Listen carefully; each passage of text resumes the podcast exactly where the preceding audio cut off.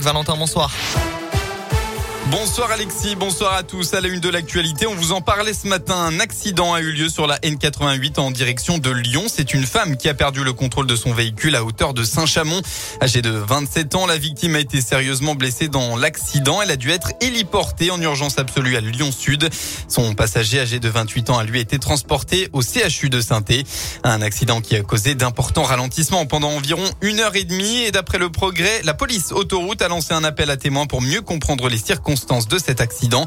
Alors si vous disposez d'informations, n'hésitez pas à contacter le 04 77 91 50 50. Autre appel à témoins dans l'Ain cette fois-ci. Hier soir, une collision entre un bus et un scooter a fait un blessé grave à Bourg-en-Bresse. La victime, le conducteur du deux roues, reste d'ailleurs dans un état préoccupant. La police cherche maintenant à établir les circonstances exactes de cette violente collision. Toute personne ayant assisté à l'accident est invitée à contacter les forces de l'ordre dès demain matin. On reste dans euh, ce département. Grosse mobilisation ce matin. Les élus euh, des départements de l'Ain et de la Saône-et-Loire ont été rejoints par de nombreux habitants pour une marche entre Montbéliard et Pont-de-Vaux en guise de défense du nouveau pont de Fleurville. Ils étaient environ un millier euh, pour une décision de justice qui a stoppé les travaux pour respecter la biodiversité. Ce que contestent les manifestants qui souhaitent la reprise des travaux pour une question de sécurité mais aussi de dynamisation du territoire.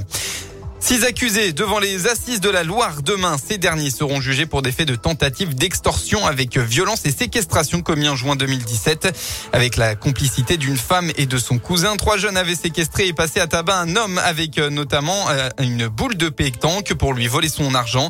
La victime avait réussi à s'enfuir. Les six accusés seront jugés durant cinq jours du 15 au 19 novembre par la cour d'assises pour tentative d'extorsion et séquestration pour cinq d'entre eux et enfin euh, pour non-dénonciation de crime pour le sixième. Les sports, on commence par la victoire euh, du 15 de France tout à l'heure. Et oui, en match test contre la Géorgie, les Bleus se sont imposés sans forcément briller. Résultat 41 à 15, 6 essais à 2 avec un doublé de l'ailier clermontois Damien Penaud.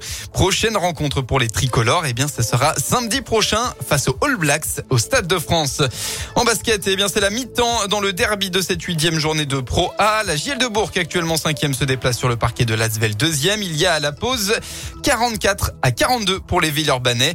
Dans le même temps, mi-temps aussi dans la rencontre entre la chorale de Roanne et Orléans. Un match entre concurrents directs en fin de tableau, dominé par la chorale de Roanne, 50 à 39 à la pause.